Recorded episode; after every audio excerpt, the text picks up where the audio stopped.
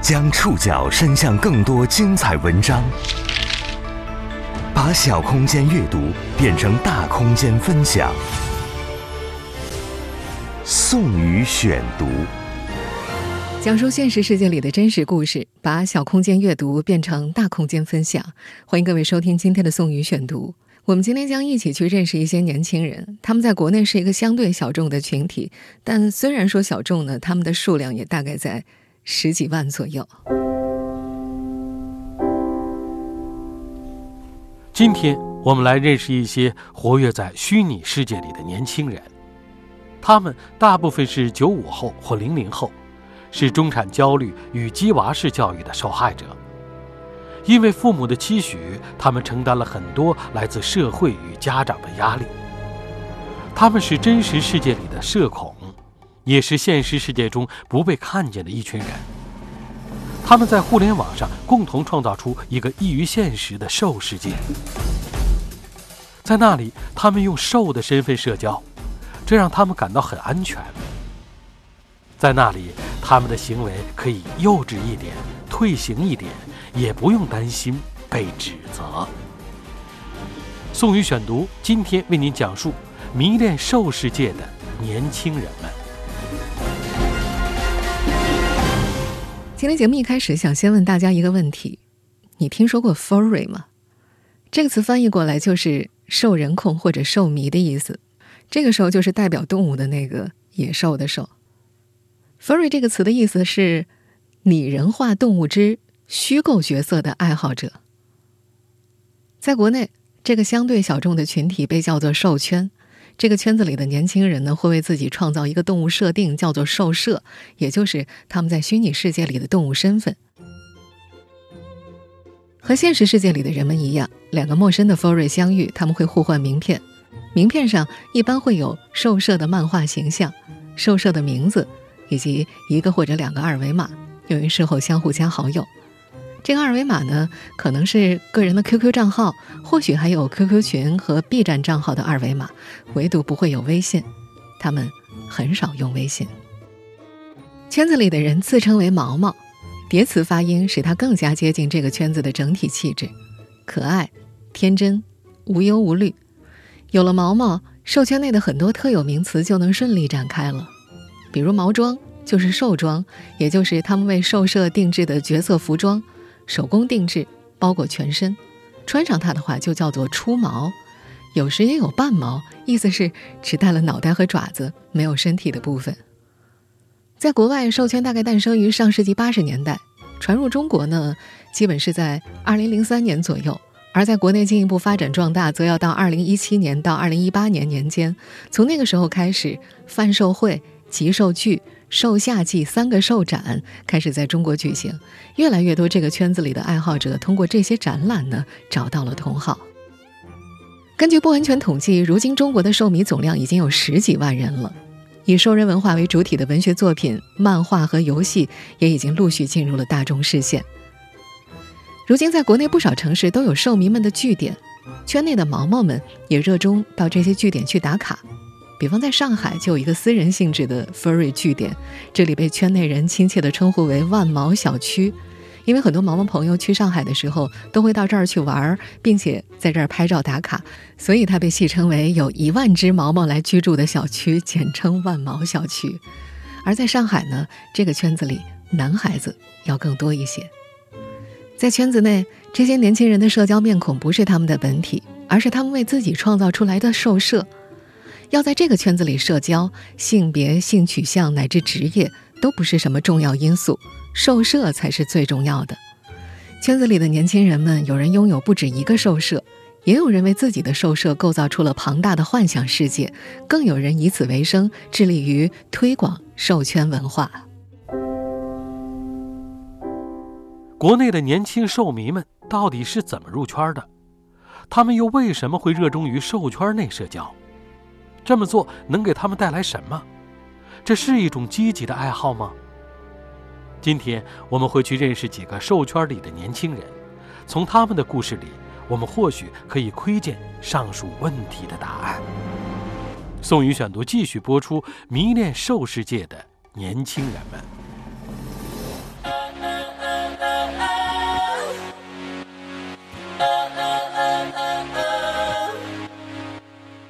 我们现在听到的这首歌出自2016年3月份上映的美国动画电影《疯狂动物城》，它是国内很多受迷的启蒙电影。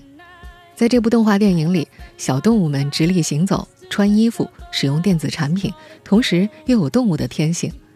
故事的主角兔子朱迪梦想成为一名优秀的刑警，他与狐狸尼克这对天敌机缘巧合组成了搭档，在这部电影里破获大案。《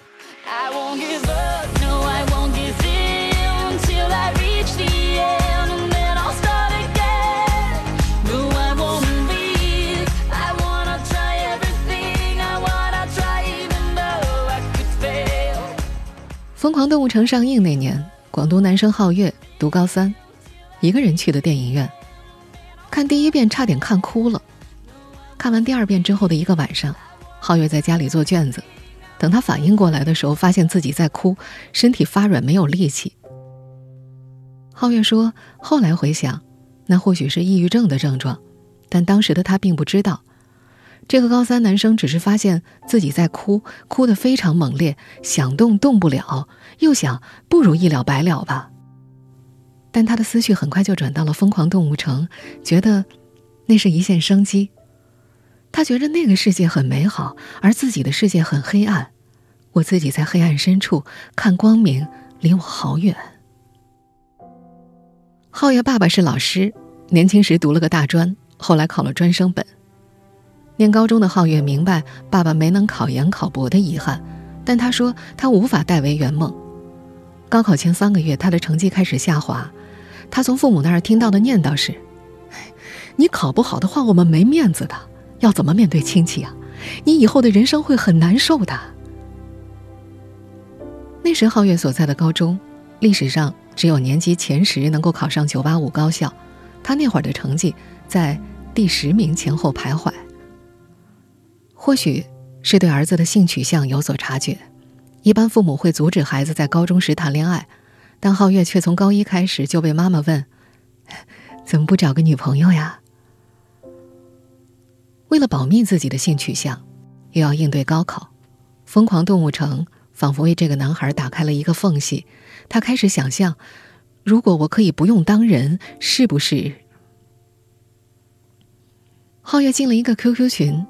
第一次听到了 “furry” 这个词，遇到兽圈之后，这个男孩觉得自己仿佛进入一个避风港一样。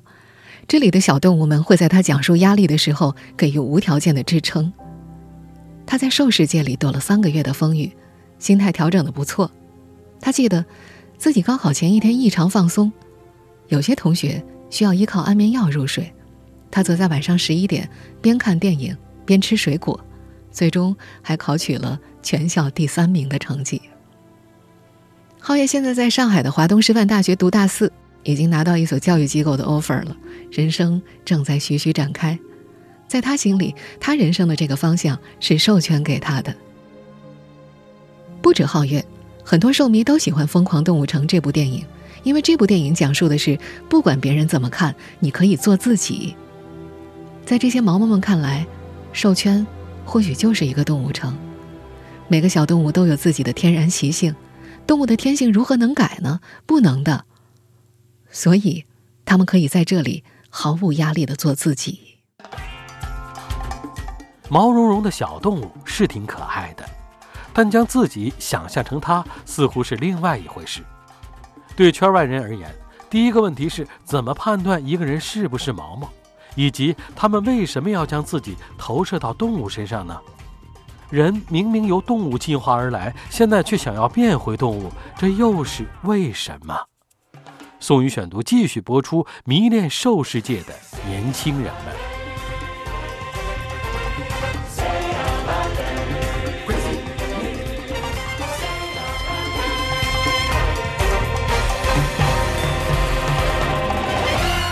怎么判断一个人是不是 furry，是不是毛毛？对于圈内人来说，这似乎不是一个问题。在他们看来，在向你抛出“你是 furry 吗”这个问题时，你说是就是，你说不是那就不是。除此之外，furry 的身份认同既不需要受摄，更不需要受装，或许也不需要热爱毛绒玩具。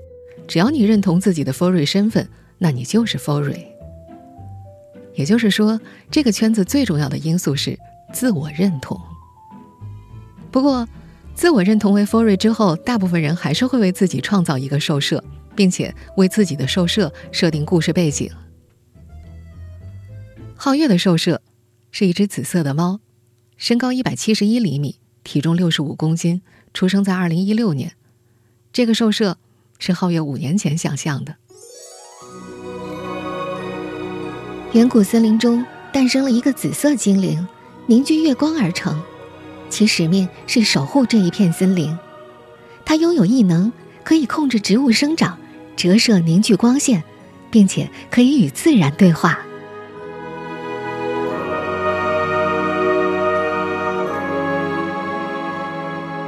五年后，已经快大学毕业的皓月，在讲起这个设定的时候，有点不好意思的说：“太中二了。”在圈外人看来，兽舍是有挺多很中二的地方。皓月，并不是这个在广东长大的大四男孩的真名，而是他的兽舍名。我们需要特别解释一下，今天在节目当中所提到的所有兽圈人士的名字，都用的是他们的兽舍名，不是他们在真实世界里的名字。皓月的月字，可以追溯到这个男孩十二岁那年。那年生日的晚上，恰好发生了月全食，从此月亮在这个男孩子心里有了特别的地位。选择猫这种动物，是因为六岁生日那年，他跟爸妈要求养一只猫作为生日礼物，但是被爸妈果断拒绝了。有的小孩会一直哭闹，直到愿望被满足，皓月却从此把这个愿望埋在了心里。有时太想跟猫玩了，就跑到小区里去找流浪猫。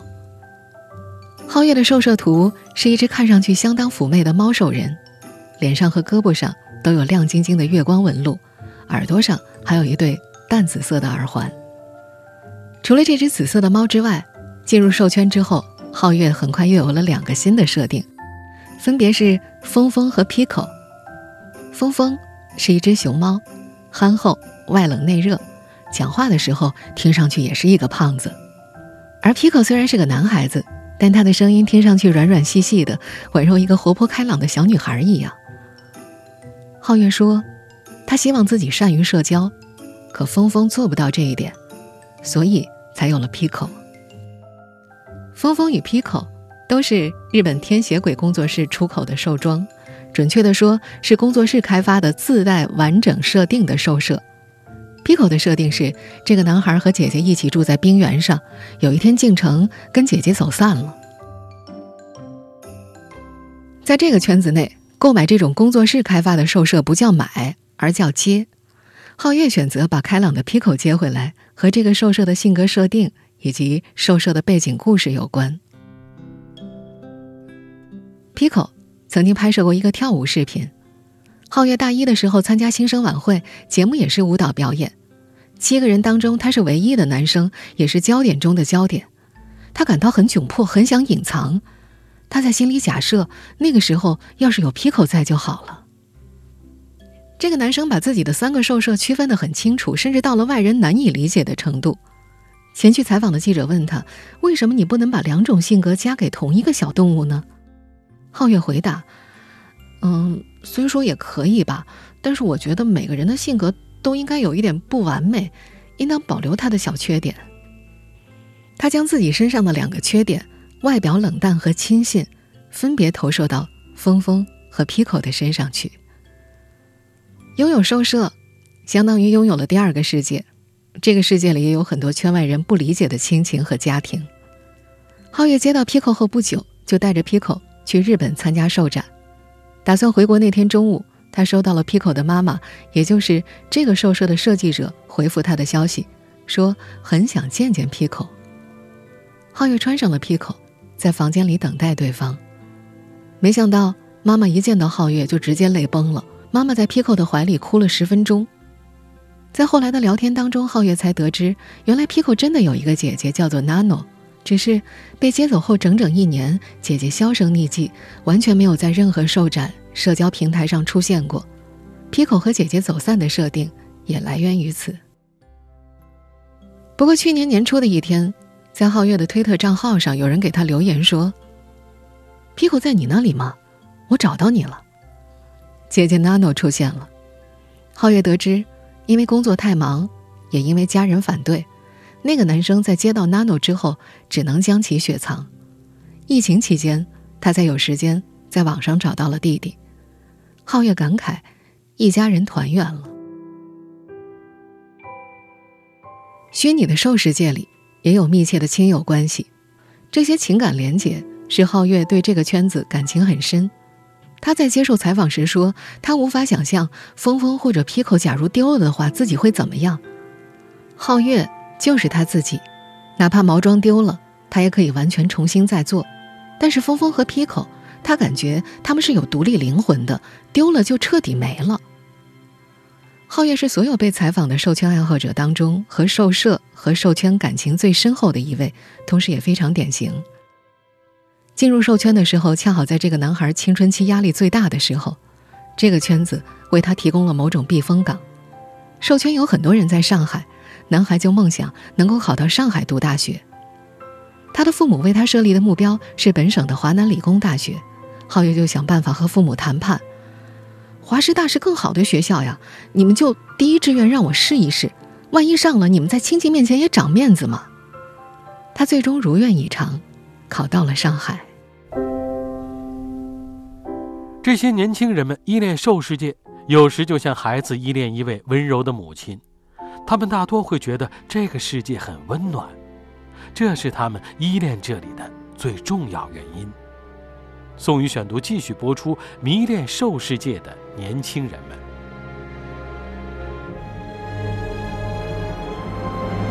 二零零五年出生的荣宇，今年刚上高一。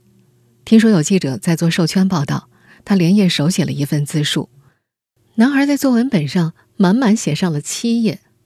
落款处他写道：“二零二一年四月十七号凌晨零点五十一分，因为太晚了。”写字有点急，来自一位苦逼上海高一兽，他还没有手机。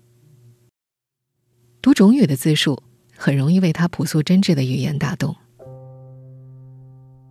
一开始和记者联系的时候，种语只能通过一块 Apple Watch，效果很差，每说两分钟就要断掉一次。父母为了防止他偷偷用手机，每天上班都将手机随身带走。这个男孩的生活被补课班占满，也很少能出去玩，甚至对所生活的城市都挺陌生的，常常搞不清楚自己在哪儿。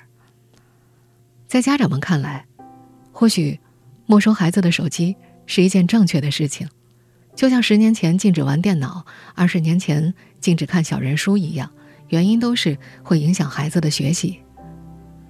可事实上，种宇他们班几乎只有这个男孩一个人没有手机。这就意味着，同学们讨论的话题他全都插不上嘴，因为他不知道网上正在发生什么。当他试图融入的时候，同学会嫌弃他：“哎，懒得跟你解释，你又不懂。”钟宇说自己渐渐成了一个闷闷不乐的话痨。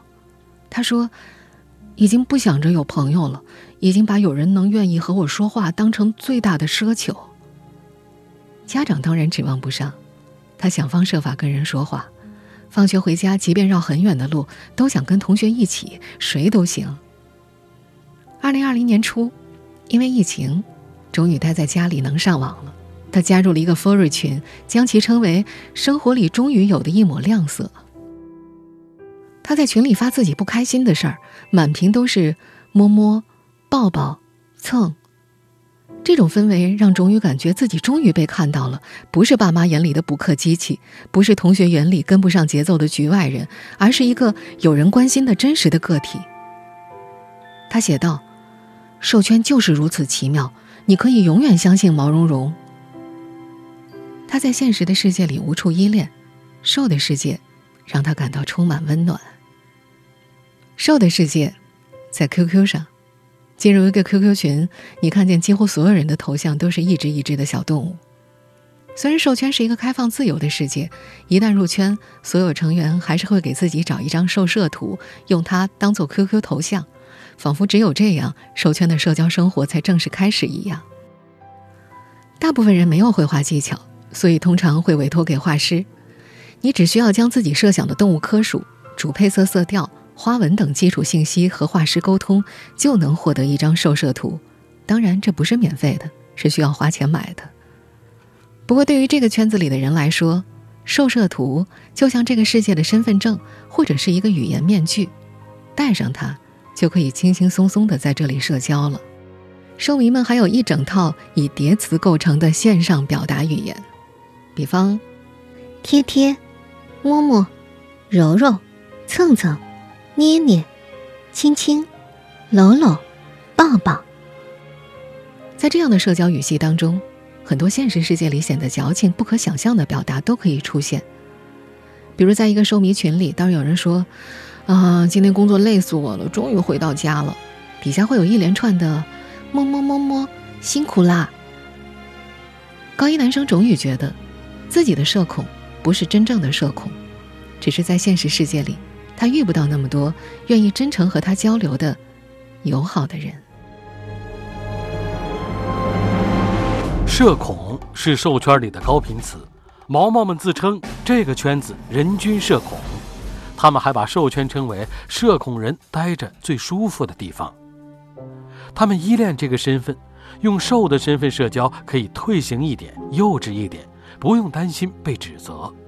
在这种语言体系里难以启齿的事情得到倾诉。宋宇选读继续播出：迷恋兽世界的年轻人们。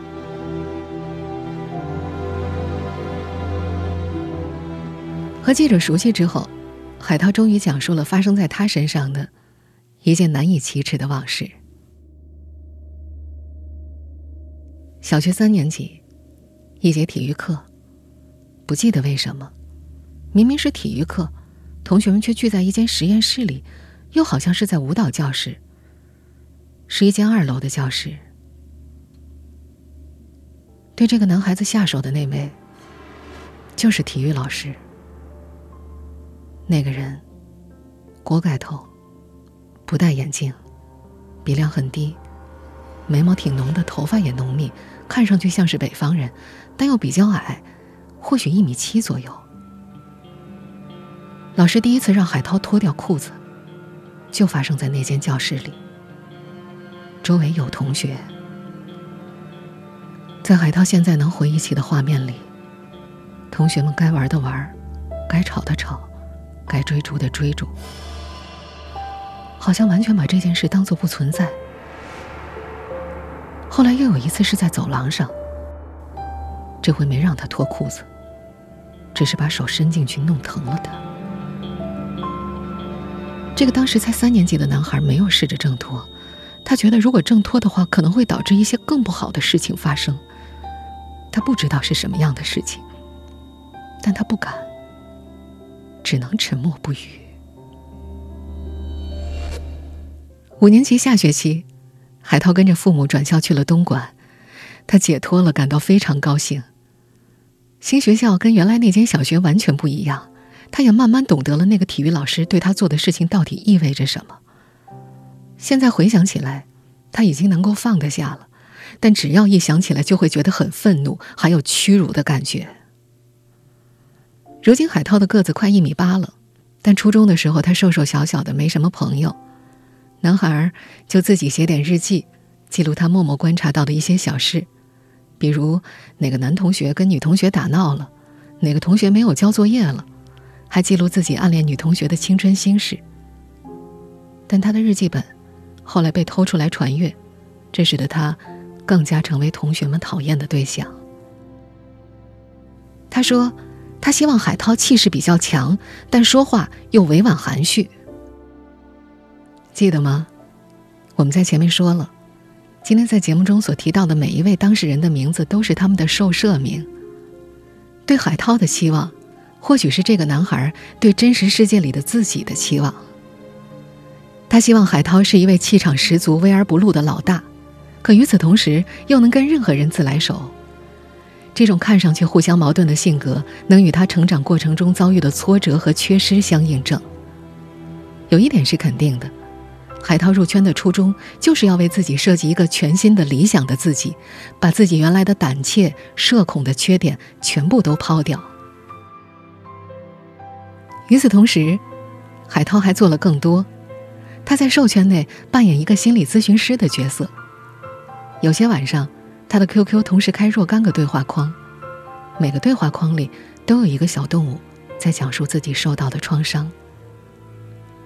兽的身份，帮助他们和同类建立连接，放下羞耻和脆弱，袒露心事。兽世界的小孩们互相拯救。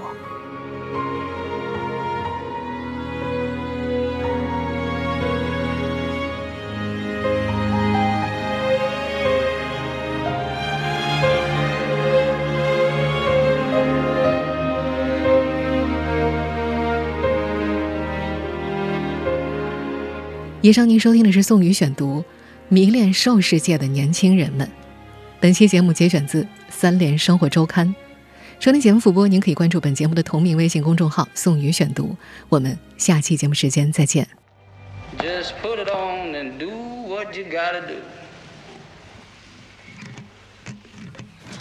戴 上面具扮演我自己，是在意里面被吸。